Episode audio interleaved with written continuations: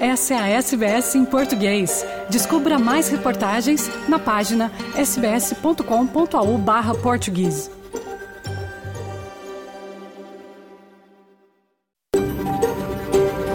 SBS, a world of difference. You're with SBS Portuguese, on mobile, online and on radio. Essa é a SBS em português, no telefone, online e no rádio. Boa tarde, está começando o programa em português da SBS Áudio deste domingo 4 de fevereiro de 2024. Na sua companhia hoje, Fernando Vives, falando dos estúdios da SBS em Sydney, terra tradicional do povo gadigal da nação É Hora. No programa de hoje, conversamos com uma engenheira brasileira que fez transição de carreira se tornando mentora parental em Brisbane. Ela se formou como instrutora em uma instituição nos Estados Unidos e hoje difunde a prática do acolhimento e da conexão com as crianças para pais e educadores. Também traremos notícias de Portugal. Os agricultores portugueses bloquearam fronteiras porque não querem pagar o preço da transição para a agricultura sustentável. No desporto, grande tensão em volta da campanha eleitoral no Clube do Porto. Dirigentes da principal claque foram detidos. No Brasil, nosso correspondente esportivo Luciano Borges tenta responder uma pergunta que ronda nossa seleção. Por onde andam os atacantes de área do futebol brasileiro? E o fim do chamado Golden Visa, o visto para ricos, que o governo australiano está extinguindo.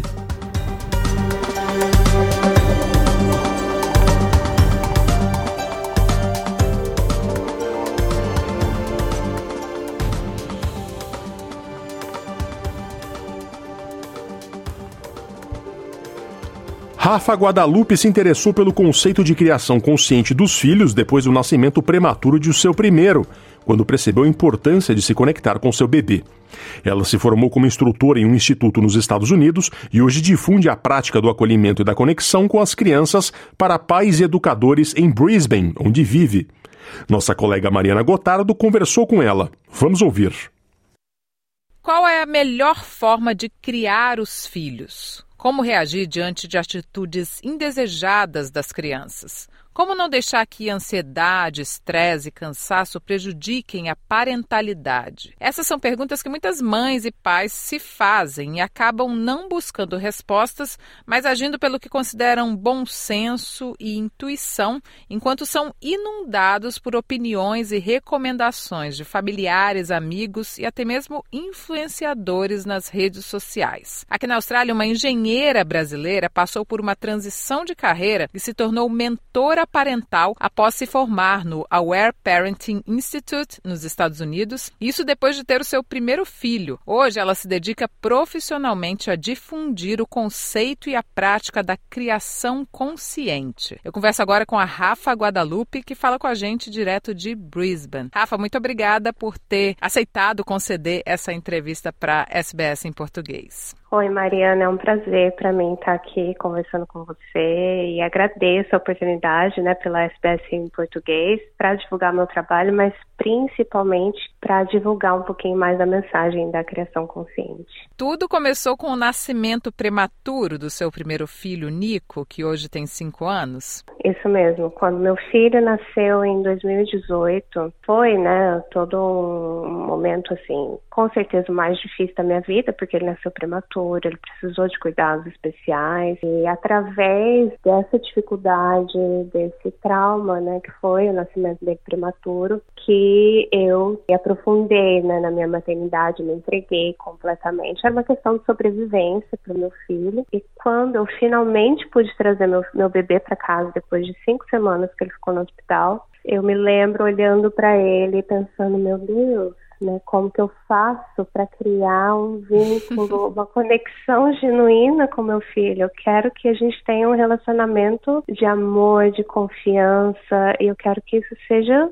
para sempre, como que eu faço? E aí eu comecei a procurar, né, me educar, eu comecei a ler livros sobre apego seguro e logo já fui indo pelo caminho da criação consciente e me apaixonei, tanto que hoje eu tô aqui trabalhando, né, respirando criação consciente. E aí, de que forma você buscou conhecimento nessa área? Porque na prática a gente adquire, é lógico, né, algum conhecimento, até de acordo com os nossos valores, com aquilo que a gente quer, enquanto mães, enquanto pais. Mas como você buscou esse conhecimento sobre a criação consciente? Comecei pelos livros e a, a partir do momento que a gente começa, né, é, a ler sobre isso, eu comecei a, a frequentar grupos de pais que estavam praticando, né, criação consciente e aos poucos fui chegando nesse instituto de Aware Parenting, que foi realmente dentro da criação consciente existem várias modalidades, porém o Aware Parenting foi o que mais ressoou comigo porque tem além né, dessa questão de como criar uma conexão mais profunda com os seus filhos, tem toda uma questão científica, é totalmente embasado cientificamente, traz questões como como processar as emoções, resiliência emocional, o porquê por trás do comportamento das crianças, e aí eu comecei a procurar cursos relacionados a esse instituto, né, de Aware Parenting. Comecei a procurar cursos aqui na Austrália, fiz todos os cursos que eu podia fazer em relação a isso, e logo eu já procurei diretamente o instituto para começar a minha formação e a minha certificação. E o que, que é ensinado durante esse curso? Nesses cursos né, de Aware Parenting, a gente geralmente recebe esse embasamento né, do, do que é a criação consciente. O Aware Parenting ele foi fundado em 1990 por uma psicóloga, é, o nome dela é a doutora Alita Salter, e ela foi uma das pioneiras, uma das primeiras pesquisadoras nesses conceitos né, da criação consciente, e ela fundou o Instituto Our Parenting, foi um desses primeiros institutos no mundo né, a estudar e a educar pais e profissionais em relação a isso. Pelo fato dela ser uma pesquisadora, doutora e realmente muito embasamento científico, então a gente estuda apego seguro, né, o desenvolvimento do apego seguro desde a gravidez, desde a concepção, hum. parto, né, o, o bebê recém-nascido, quais são as necessidades do bebê, como começar a criar esse vínculo desde né, dos primeiros primeiros dias, atender as necessidades do bebê, por exemplo, práticas muito simples como amamentação por demanda, manter o bebê perto do nosso corpo, né, atender essas necessidades mesmo naturais né, da criança. Uma outra questão também que a gente aprende né, a olhar o comportamento da criança sempre como um sintoma de questões mais profundas que estão acontecendo ali eh, por debaixo da superfície, né? A gente vê a criança tendo um comportamento desafiador, aquilo não significa que a criança está fazendo por maldade, né? Porque ela quer desafiar, a criança está agredindo porque ela quer fazer mal para alguém, não. A gente olha isso sempre como um sintoma essa criança, ela ainda não sabe, ela ainda não consegue comunicar para a gente o que ela precisa. Então, ela, ela, vai externalizar de uma forma não esse comportamento desafiador. E por baixo da superfície, a gente vai ter ali necessidades da criança que não estão sendo atendidas, estresse e trauma acumulados no corpinho dessa criança, ela não está tendo oportunidade de processar suas emoções de formas saudáveis ou até mesmo falta de informação. Uma criança que, por exemplo, dois, três aninhos está pintando na parede, às vezes ela ainda não tem informação, que não é o, o lugar mais adequado para ela pintar. Então a gente começa a olhar né, para a criança com mais compaixão, porque a gente entende que ela não está fazendo aquilo por maldade, a gente começa a entender o porquê desses comportamentos. Um terceiro ponto é essa questão mais neurocientífica, que é o que, que acontece no nosso corpo quando a gente é criança e nós também. Passamos por estresse, passamos por situações desafiadoras, o que, que acontece, né? Essa liberação de estresse, a nossa corrente sanguínea, nosso sistema nervoso fica ativado, se a gente não tem a chance de processar as nossas emoções de forma saudável, através do choro, da gargalhada, da brincadeira, a gente acaba suprimindo isso e isso acaba vindo né, na forma de estresse. Então a gente estuda essas questões, como ajudar as nossas crianças e nós mesmos a processar nossas emoções de forma saudável, voltar para esse estado de balanço e naturalmente criar uma resiliência emocional. E também tem uma questão muito importante da criação consciente. Quando a gente fala consciente, não é só consciência em relação aos nossos filhos, mas principalmente consciência em relação a nós mesmos, hum. questões da nossa infância, dificuldades que a gente passou na nossa infância, que a gente não teve segurança, a gente não teve a chance para processar naquele momento, a gente guardou lá dentro da gente e aí agora como pai isso acaba voltando e acaba muitas vezes influenciando a forma como a gente está lidando com os nossos filhos. Então, assim, resumindo, é basicamente isso que a gente aprende quando a gente começa a estudar a criação consciente. E aí você se formou então como instrutora. Você criou a sua empresa, The Conscious uhum. Hive, e o seu trabalho é atender indivíduos e também grupos, pais e também educadores. Como você transmite o seu conhecimento? É a partir da situação, da realidade de cada um, cada pessoa ou cada grupo que você atende? Geralmente vem mesmo dos meus clientes as questões que eles trazem para mim e eu gosto muito de trazer informação, ok, por que que está acontecendo, qual a melhor forma de responder a criança ou a situação naquele momento, como prevenir, como olhar para a causa raiz dessa situação, o que, que a gente pode fazer e o que que isso reflete para nós mesmos como pais. Então é a metodologia que eu geralmente uso para trazer esse conhecimento, essa informação. Eu dou palestras também. As minhas palestras são todas sempre gratuitas porque eu acredito muito nessa mensagem da criação consciente. Precisa ser divulgada. Então eu vou oferecer palestras para escolas, creches, empresas. Em 2023 você criou um grupo, um programa, né, de criação consciente em Brisbane para uhum. mães e pais brasileiros. Como é esse programa? É recente, o primeiro grupo foi formado agora, começamos em outubro. Foi um, um programa assim desenvolvido mesmo para introduzir esses conceitos da criação consciente para a comunidade brasileira. E a ideia foi realmente fazer presencial para a gente ter essa troca, para a gente começar a criar essa comunidade comunidade aqui em Brisbane de pais com esse interesse e não só pais, né? Hoje a gente tem o nosso grupo, nós temos mães, nós temos educadores que ainda não são pais, nós temos pais, nós temos mães de crianças que já são adultas. Uhum. É um grupo bem diverso, a gente se encontra uma vez por semana. Eu trago, né, os conceitos toda semana, cada semana um tema novo, mas não é só de aprendizado. Essas pessoas, participantes do grupo, eles também ali têm a chance de compartilhar suas dificuldades, né, os desafios que eles têm enfrentado, seja em casa com seus filhos ou né, no trabalho com as crianças eles têm a oportunidade ali de dividir as suas histórias, dividir as questões que começam a vida da infância, né?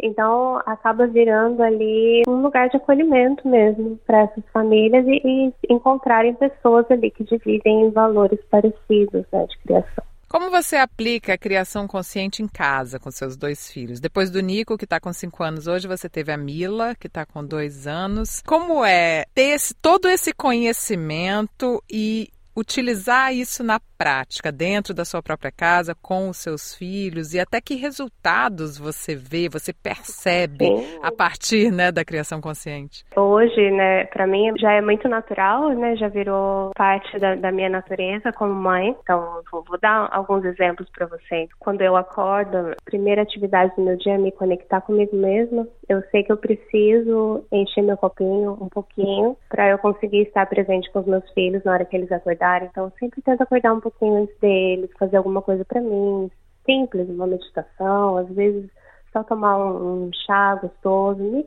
ter um momento de conexão para mim mesmo, porque quando eles acordam, a primeira coisa do dia é me reconectar com eles. Eles precisam, né? A gente uhum. já passou a noite separados, ali é um momento de reconexão. Então a gente brinca, a gente brinca 15 minutinhos às vezes, a gente sabe que de manhã às vezes é correria, tem que ir pra escola. É. A gente brinca 15 minutinhos, ali a gente se reconecta, a gente dá risada. Eu falo para eles, olha, a gente vai brincar por 15 minutinhos, na hora que o tempo acabar, às vezes eu coloco o time timer, a mamãe vai começar a fazer o café da manhã. E ali, muitas vezes, quando o tempo acaba, a brincadeira estava gostosa, é um momento que, assim, eu me entrego para eles, eu não tô preocupada, não tô pensando, né, no, na lista de coisas que eu tenho que fazer, eu tô ali, entregue, e aí o tempo acaba. Muitas vezes tem lágrimas, muitas vezes tem birra, e como eu entendo que isso é uma forma deles expressarem os seus sentimentos de uma forma saudável, tem esse momento de acolhimento. Ok, pode pode chorar, a mamãe tá aqui, todos os seus sentimentos são bem-vindos. E ali a gente faz o acolhimento do choro, eles colocam para fora todo o estresse que eles têm através das lágrimas. E, ok, quando eles terminam aquele processo, ah, o que, que, tem de café da manhã? e ali tudo flui mais tranquilo. Então, uhum. é, você me perguntou, né, o que, que você vê de resultados, né? Quando a gente se conecta com eles, quando a gente oferece essa segurança emocional para eles expressarem suas emoções, eles se sentem amados, eles se sentem seguros, as crianças naturalmente elas vão cooperar, porque isso faz parte da natureza do ser humano. O ser humano naturalmente ele é cooperativo, ele é gentil. Então, tudo flui mais tranquilo tranquilo. Em resumo, a criação consciente na prática é encontrar esses momentos de conexão, é basicamente conexão.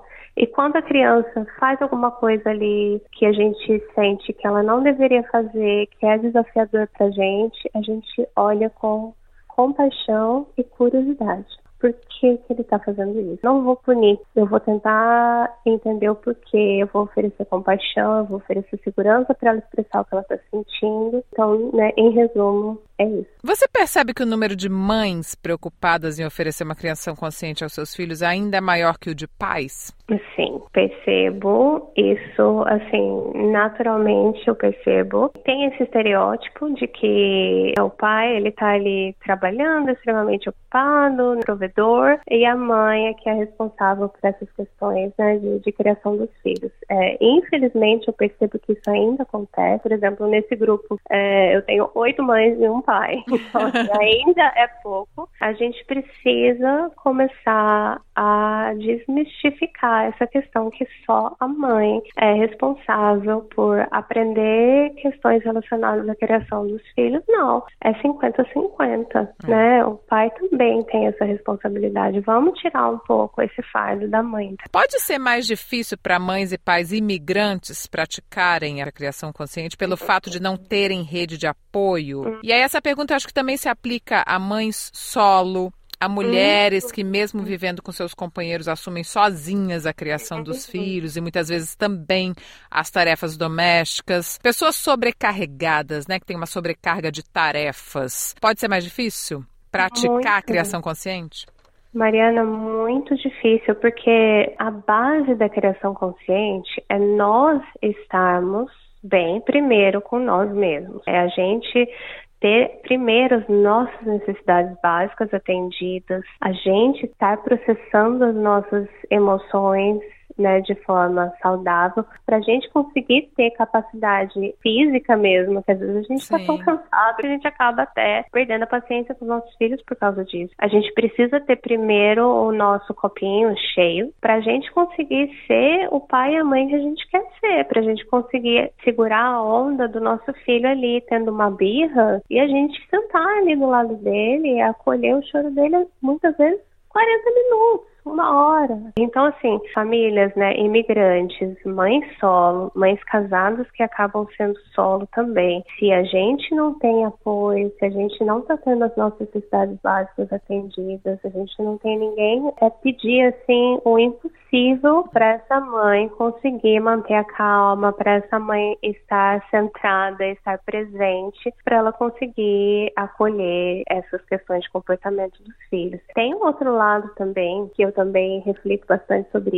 isso. Quando a gente está longe da nossa família, de uma certa forma, quando a gente está mudando completamente a forma que a gente está criando os nossos filhos, porque a, a, criação consciente é muito isso. A gente foi criado de uma forma 90% muito autoritária, e aí a gente aprende a criação consciente e começa a criar de uma forma democrática. Né? Quando a gente não tem a família por perto, algumas vezes é mais fácil no sentido de a gente não tem influência influências autoritárias chegando né, uhum. da, dos avós, dos tios, etc.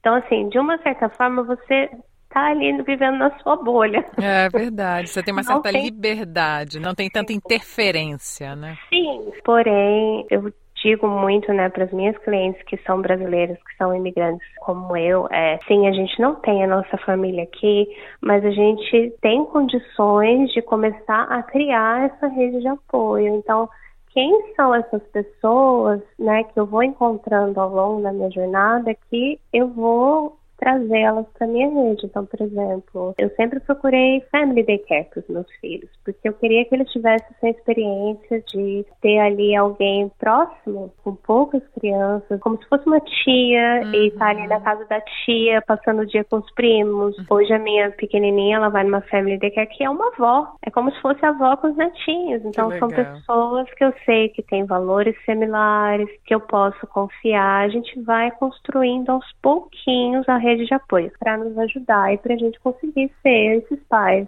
e mães que a gente quer ser para os nossos filhos. É possível oferecer para os filhos uma criação consciente, independente da idade da criança, mesmo que a pessoa ache, ah, até hoje eu fiz de um jeito, mas eu queria mudar. É possível começar isso a qualquer momento? É uma dúvida tão comum essa, Mariana, e nunca é tarde para a gente se reconectar com os nossos filhos. Quando é, mães ou pais chegam com essa questão para mim, ai, mas meu filho já é adolescente, né? Eu vou começar agora. Eu peço para eles refletirem como é hoje o relacionamento com os pais, né, deles mesmo e se os próprios pais dele uhum. hoje começassem a se reconectar com eles, como que seria? Gente, isso é maravilhoso, né? E, inclusive eu tenho clientes que têm filhos adultos, de 20, 30 anos, e hoje, seguindo os conceitos da criação consciente, ontem mesmo a, essa mãe com a filha me mandaram uma foto fazendo aqui o special time, que é uma das, das coisas que eu faço para os meus clientes, ter aquele play, é, a brincadeira, né? Os 15 minutos de brincadeira. Uhum. Elas saem para tomar um café, elas estão se reconectando então, assim, nunca é tarde, né? O relacionamento com os nossos filhos é para sempre. A gente às vezes fica tão preso no dia a dia que a gente esquece que é para sempre. A gente continua sendo pai dos nossos filhos, mesmo eles sendo pais dos filhos deles. Não importa a idade que eles tenham, a gente sempre tem a chance de buscar a conexão. Então, não, nunca é tarde para começar, nunca é tarde para aprender. Rafa, muito bom ouvir tudo que você falou. Muito obrigada. Um assunto muito importante, muito interessante, que pode fazer a diferença para a sociedade como um todo, né? Não só para as relações entre pais e filhos, mas para uma sociedade melhor, né? Para pessoas melhores. Então, parabéns pelo seu trabalho e muito obrigada pela entrevista. Obrigada, Mariana. Foi uma delícia conversar com você. Gratidão gratidão mesmo por essa oportunidade, né? Cada vez que a gente pode falar um pouquinho mais sobre criação consciente, a gente está sim contribuindo para um mundo melhor. Quer ouvir mais notícias como essa? Ouça na Apple Podcasts, no Google Podcasts, no Spotify ou em qualquer leitor de podcasts.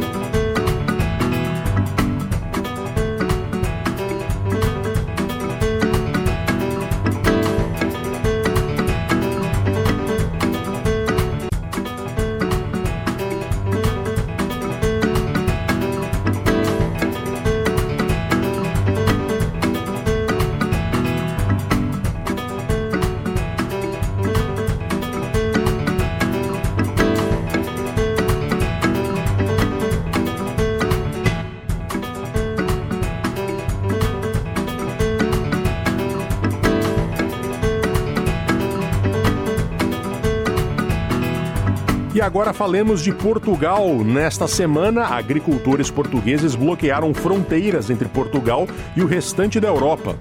Eles não querem pagar o preço da transição para a agricultura sustentável. É um movimento que está a ocorrer também em outros países. Quem traz as informações é o nosso correspondente em Lisboa, Francisco Sena Santos. Viva, Fernando e ouvintes da SPS. Os trabalhadores agrícolas estão habituados a despertar e a porem-se ao trabalho bem antes do nascer do sol. Ora, nesta quinta-feira, 1 de fevereiro, meio do inverno, mas com tempo muito primaveril em Portugal, dezenas de milhares de pequenos agricultores de todo o Portugal continental já estavam em cima dos tratores e ao volante de jipes, também caminhonetas, para participarem num inédito protesto em Portugal. Avançaram para as autoestradas e bloquearam praticamente todas as principais fronteiras entre Portugal e Espanha. Portanto, encravaram a ligação entre Portugal e o resto da Europa. O que os agricultores portugueses decidiram foi juntar-se à revolta dos agricultores de outros países, também eles em protesto, sobretudo em França, também nos Países Baixos e na Alemanha. A questão é delicada. Os agricultores não querem pagar o custo da transição para uma agricultura mais sustentável e mais conforme às exigências da resposta à crise climática. Não querem limitações no uso de pesticidas, adubos e nitratos, não querem redução dos caudais de água para rega na agricultura, não querem a obrigação de deixar a terra em períodos de pousio querem que o combustível agrícola fique mais barato, livre de impostos, também não querem que a Europa importe produtos agroalimentares a preço mais baixo do que o praticado na União Europeia, e aqui há uma crítica às importações da Ucrânia, cereais da Ucrânia que entram na Europa em custos mais baixos, e também estão a prevenir a entrada de produtos agroalimentares a custo mais barato do Mercosul. Há uma ressalva: os agricultores aceitam o que estão a contestar desde que recebam dinheiro em troca.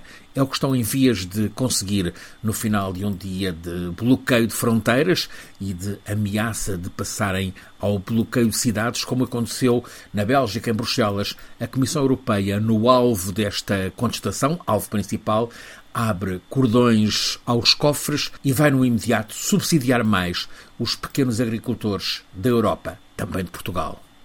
Grande tensão em volta do Futebol Clube do Porto em campanha eleitoral. Dirigentes da principal claque foram detidos pela Polícia de Segurança Pública. De novo, Francisco Sena Santos traz as informações.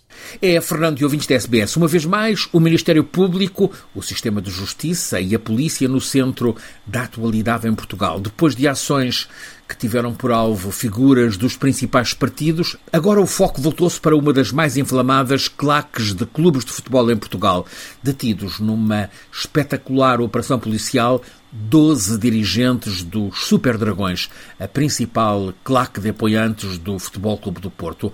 A Polícia de Segurança Pública deu cumprimento a 12 mandatos de detenção e a 11 buscas domiciliárias mandatos que foram emitidos pelo DCIAP, ou seja, o Departamento de Investigação e Ação Penal do Porto. Foi a denominada Operação Pretoriano.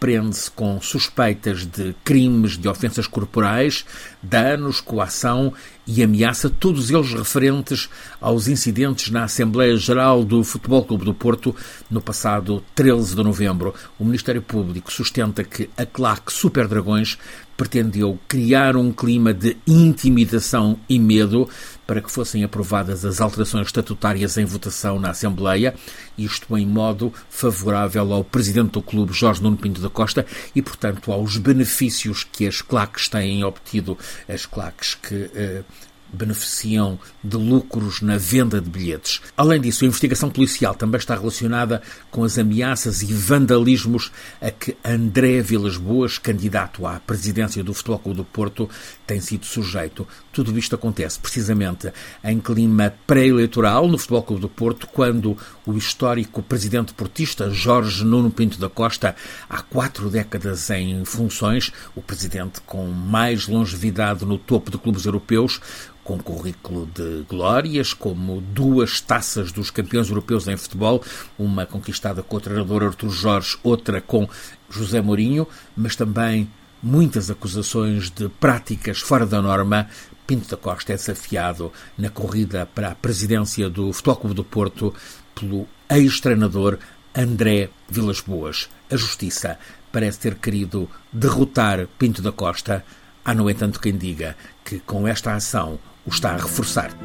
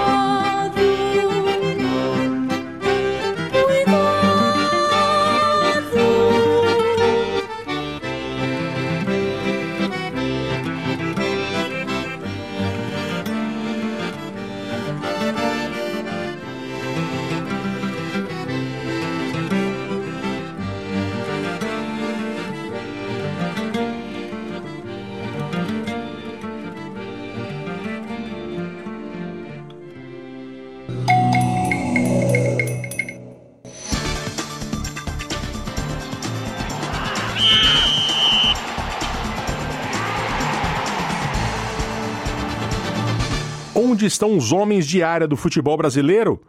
Vitor Roque, 18 anos, do Barcelona, e Hendrick, 17 anos, do Real Madrid, a partir de junho, são duas grandes promessas do futebol brasileiro. Eles gostam de entrar na área adversária e fazer gols. São centroavantes natos, como Romário, Ronaldo, Adriano e Fred. Os dois jovens são homens de gol nascidos em um país que não está produzindo muitos similares. Hoje, os principais clubes brasileiros contam com estrangeiros na missão de matadores. Eis uma das principais discussões do futebol brasileiro da atualidade, e quem vai falar dela é o nosso correspondente esportivo em São Paulo, Luciano Borges. Olá, Fernando. Olá, moçada da Austrália. Nessa semana que passou, o jovem atacante Vitor Roque, depois de participar de seis partidas do Barcelona, na sexta partida contra o Osasuna pelo Campeonato Espanhol, ele marcou seu primeiro gol pelo time catalão. 1 a 0 para o Barcelona e o menino de 18 anos que foi formado no Atlético Paranaense e no Cruzeiro voltou, está todo feliz e cresce aí a, a esperança de que ele se torne um centroavante, um atacante de área que o Brasil está precisando. O outro jovem jogador que se candidata a essa posição e está fazendo gols no pré-olímpico de futebol sul-americano, que é para poder pegar uma vaga para a Olimpíada de Paris, é o menino Hendrick, de 17 anos, que só em junho desse ano, agora de 2024, vai completar 18 e aí ele vai embora para o Real Madrid. Ele é outra esperança do Brasil de ter atacantes. Por quê? Não tem atacante no Brasil. Nessa semana, o técnico Renato Gaúcho, ex-jogador e hoje treinador do Grêmio, numa entrevista coletiva falando sobre trazer reforços, ele disse assim: a gente, o Grêmio, precisa de um grande centroavante. Sim, isso todo mundo sabe. Mas cadê o cara? Cadê esse jogador? Até a seleção brasileira tem esse problema. O Grêmio não vai ter. Nós encontramos esse jogador. Eu falei com o jogador, mas o clube não libera. Não adianta trazer Zezinho, Joãozinho só para falar que trouxe. Na verdade, o que o Renato Gaúcho acertou, apontou e acertou direitinho no alvo é exatamente essa falta de centroavantes no mercado. Eles não estão sendo formados nas estruturas de base dos clubes brasileiros. É uma curiosidade porque o Brasil sempre teve grandes atacantes. Né? O último dos moicanos, entre aspas, atacante de área, aquele jogador que fica ali para fazer gol e que gosta de que gosta do gol e tal, foi o Fred, que se aposentou no Fluminense. Antes dele, a gente tem o Adriano, que basicamente desistiu de jogar futebol aos 28, 29 anos de idade. Ele já desistiu, assumiu a sua identidade de Didico e vive muito bem, faz campanhas publicitárias, está aí vivendo com o dinheiro que ganhou na Europa. Depois, assim, nós podemos citar o Ronaldo, o fenômeno, Ronaldo Nazário, o Romário, que era o rei da área, esse sim, um dos maiores jogadores de dentro da área que a gente conhece, o Roberto Dinamite, que morreu no ano passado, o Reinaldo, atacante do Atlético Mineiro, que fazia gols fantásticos, o Casagrande, que hoje é comentarista de televisão, o Serginho, que trabalha na base do Santos, centroavante canhoto também, e até o Dario, o Dadá Maravilha, que foi reserva da seleção brasileira em 1970, com uma curiosidade tática que o então técnico Zagallo que faleceu agora recentemente, ele montou um ataque que não tinha centroavante. Tinha o Jairzinho, um ponta de lança pelo lado direito, tinha o Tostão flutuando, vindo buscar o jogo para fora da área e flutuando ali no, na frente da área. Tinha o Pelé que chegava e tinha o Rivelino que chegava também. Então era um time diferente, esse time do Brasil da Copa de 70. Não tinha centroavante de ofício. Agora, olha o que acontece no futebol brasileiro por causa desses homens gol que a gente não, não vê mais os clubes brasileiros formando. A gente não tem. Tem Vitor Roque, tem Hendrick. Para jogar no ataque, mas não dentro da área, temos o Rodrigo, e o Vinícius Júnior do Real Madrid, e já tivemos uma esperança que era o Richarlison, que hoje está no Tottenham na Inglaterra, que nós estamos tentando ver se ele vai voltar a uma forma. Esse também é um jogador de área, mas está difícil dele recuperar a boa fase dele. Então aí vamos ver, hoje no futebol brasileiro, na volta da temporada agora de 2024, com vários clubes, os campeonatos estaduais estão todos acontecendo, vai começar a Libertadores da América, vão começar os torneios e vamos ter inclusive decisões nós vamos ver que o Palmeiras, que vai ter o Hendrick de saída, está atrás de um centroavante e o centroavante que ele está usando agora, que começou a fazer gols, quer dizer, não muitos, fez dois até agora nesse ano, é o argentino Flaco Lopes. O São Paulo tem um argentino também, que é o Cageri que é o centroavante do São Paulo no momento. No Rio de Janeiro, o Fluminense tem o que a gente pode chamar de melhor artilheiro, melhor matador de área do futebol brasileiro, que é o Germán Cano argentino, que curiosamente não jogou nunca na seleção argentina, que é uma loucura, porque ele faz gol esse danado. Outro, o Vasco da Gama, trouxe um argentino de 35 anos, o Vegetti. O Fortaleza foi buscar o Lucero. O Santos tem o Fute, que é um jogador também argentino de segunda, segunda linha, terceira linha. O Cruzeiro trouxe um outro argentino, Dineno, que já estreou, já está fazendo gols lá. O Internacional trouxe Alário. Mas ele também está tentando negociar, fazendo uma confusão. Os times da Alemanha, dois times da Alemanha, para ver se consegue trazer o Borré, que é um colombiano, bom jogador e que já jogou como reserva do Alário, na Argentina. E também tem um equatoriano que eles, que, que eles já contam no elenco, que é o Iner Valência, que já disputou Copa do Mundo. A última Copa ele foi centroavante da equipe do, do Equador. O Atlético Paranaense, que vendeu o jovem Vitor Roque para o Barcelona, agora ele usa um uruguaio que chama-se Mastriani. O Bahia, que tem hoje o dinheiro do grupo City, o Bahia está tentando trazer um colombiano que se chama Stupinhan para a posição. O próprio Renato Gaúcho tem muito o que lamentar, porque no ano passado o Grêmio fez a melhor contratação de atacante que há muito tempo não se fazia no futebol brasileiro. Ele conseguiu trazer o Luiz Soares, um uruguaio que recebeu prêmios de melhor jogador do Campeonato Brasileiro, foi o artilheiro do Grêmio na temporada, ótimo jogador, mas que estava louquinho para ir embora para ir jogar no time do Inter de Miami, que é o time do nosso querido amigo é, Leonel Messi, chegado dele. E aí acabou, aí acabou o atacante. A gente quer saber muito onde andam os homens gol do futebol brasileiro. Seria bom a gente encontrar logo. Para se ter uma ideia, o Palmeiras está tentando achar um reserva algum, ou um substituto para o menino Hendrick que vai embora lá para Espanha. E ele está tentando na Espanha trazer um já veterano, que é o jogador, o atacante do Betis, que é o William José, foi formado na base do São Paulo. O William José aqui no Brasil, na época que começou a jogar como profissional, ele era o quinto, sexto, atacante mais conceituado, para ver como é que a coisa está feia. O Palmeiras está indo atrás, desesperado, para trazer um atacante. Precisamos de homem gols, vamos ver. E o Dorival Júnior está caçando gente aí na Europa para ver se consegue dar cria em alguns. E, só para lembrar, não é nova é, essa preocupação perto da Copa do Mundo da África do Sul. O técnico Dunga, chegando perto de fazer a lista dos 23 convocados oficial, ele não tinha um centroavante reserva. Ele tinha o Luiz Fabiano e precisava de um segundo centroavante. Ele deu cria e trouxe o Grafite, que estava atuando no, no futebol alemão naquela época. E o Grafite chegou aí para a seleção depois de fazer só um amistoso e meio. Vai vendo o desespero e a vontade. E ele testou durante todo o período de, de eliminatórias e tudo. Ele tentou vários jogadores e não conseguiu acertar um centroavante. Tá dando saudade só de falar que a gente vai ver homens gols brasileiros por aí. De São Paulo para a SBS, Luciano Borges.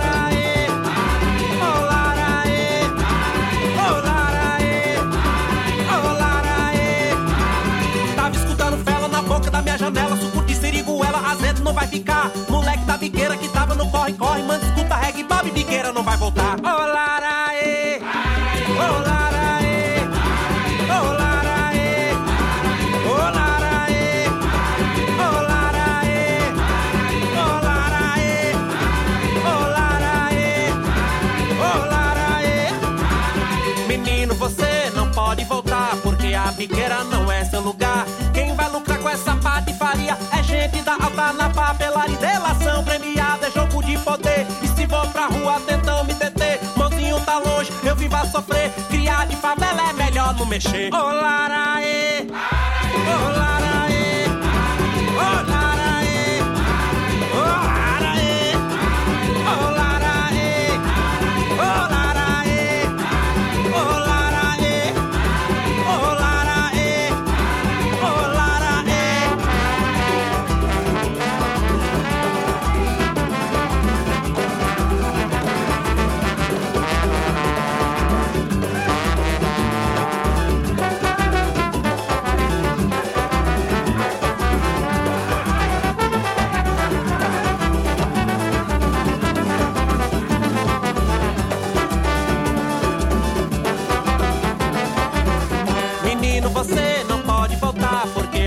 a não é seu lugar. Quem vai lucrar com essa patifaria é gente da alta na papelaria. Delação premiada é jogo de poder. E se for pra rua, tentam me deter. Mozinho tá longe, eu vim pra sofrer. Me aposentar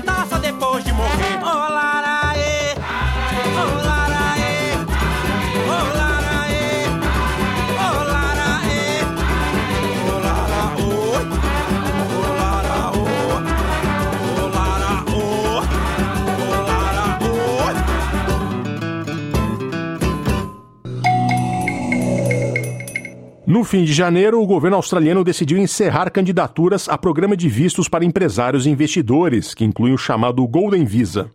Segundo especialistas, esse tipo de visto não trouxe os benefícios esperados. A reportagem é de Essam Al-Ghalib e Tom Steiner e a versão em português é de Mariana Gotardo.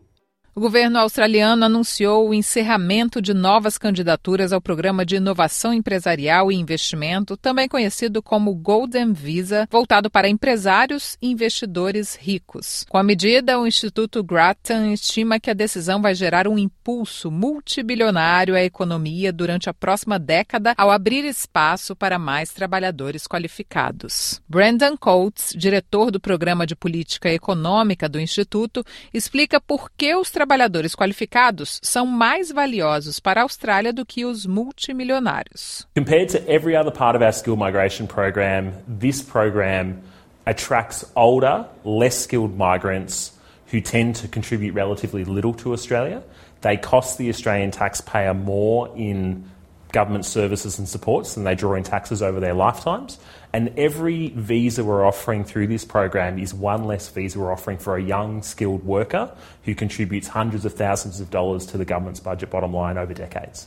Chris Johnston é o principal advogado da Work Visa Lawyers, empresa especializada em vistos. They were actually trying to get successful business people, um, investors, big investors, and entrepreneurs. That's what they were aiming for. And so it's it's got different aims within this one program. You will probably notice that a lot of the talk about it is actually focusing mostly on what they call the golden visa, which is um, the significant investor visa, which has the, the largest amount of investment in it. That actually made up the smallest amount of the program. Os vistos disponíveis através do programa caíram de cerca de 11 mil vagas em 2020 até meados de 2022 para 5 mil vagas no ano fiscal de 2022-2023 e apenas 1.900 vagas planejadas para o ano fiscal de 2023 e 2024. A ministra de Assuntos Internos, Claire O'Neill, anunciou em dezembro de 2023 que haveria mudanças na estratégia de imigração depois de afirmar que foram anos de negligência por parte do governo anterior. This is about Australia's future. We've got some really big national challenges that we face as a country. We've got sluggish prosperity growth, which is affecting the wealth of Australian households. We've got a really fast ageing population, and we do not have the workers we need to care for them. We've got an urgent need to transition to a net zero economy, and we don't have the skills and capabilities here to do it.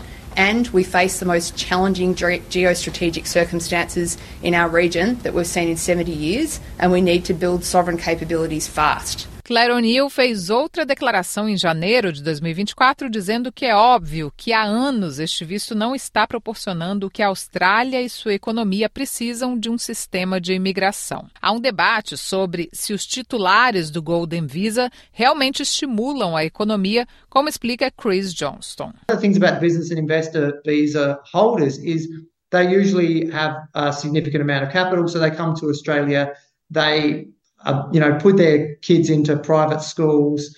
They spend on everything. They actually often they uh, would spend a lot more money and, and undertake a lot more activities than would your average Australian. Um, so, so one of the benefits is they can be a great stimulation to the economy. O governo federal deve agora decidir como vai lidar com um acúmulo de cerca de 30 mil solicitações deste visto já recebidas. Abu Rizvi é analista de imigração. Well, I think firstly it has a very, very large backlog of applications. So it doesn't actually need any new applications. And it won't nominate any more people uh, uh, uh, this year because of the number of applications it already has on hand. Secondly, there have been concerns raised about this visa, particularly the investor part of it, that the investor part of it is turning into an essentially retirement visa for rich people, rich, more, more or less older people, and it doesn't, isn't delivering much in the way of benefit to Australia. It's against that background that the government is keen to make changes to the visa. It hasn't yet announced what those changes are. It's still considering that. Ele acha que o governo deveria acabar com visto ou alterar suas condições. In my view, the best thing to do with this investor visa would be to abolish it and find a way of dealing with the backlog of applications. The backlog's very large. I think the government should return this visa to one which encourages people to invest in new and innovative businesses in Australia, employ Australians, and run those businesses successfully. They are the people this visa should be targeting. Uma importante análise concluiu que os imigrantes qualificados contribuem 300 mil dólares a mais ao longo da vida do que aqueles que compraram a sua entrada no país.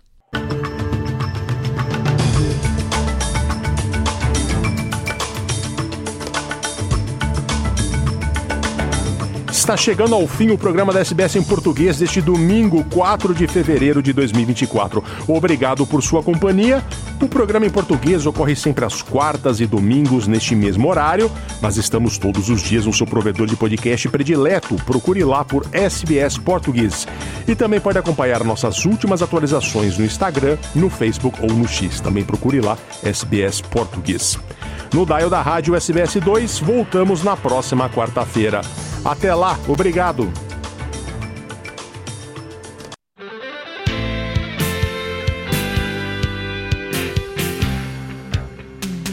Respeito muito minhas lágrimas, mas ainda mais minha risada.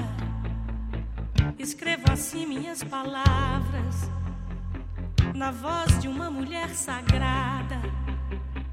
Vaca profana, põe teus cornos pra fora e acima da manada. Vaca profana, põe teus cornos pra fora e acima da manada.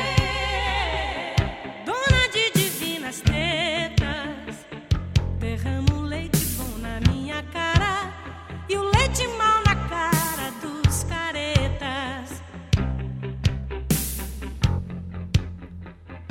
Segue a movida madrilenha. Também te mata Barcelona, Napoli, Pinfi, Alpantes, Picassos movem-se por Londres, Bahia onipresentemente, Rio e belíssimo horizonte, Bahia onipresentemente, Rio e belíssimo horizonte, de divinas tetas.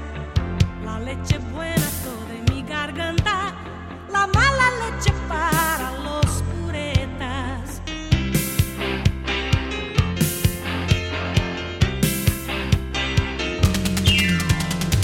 Quero que pinte amor Betânia, Stevie Wonder andaluz,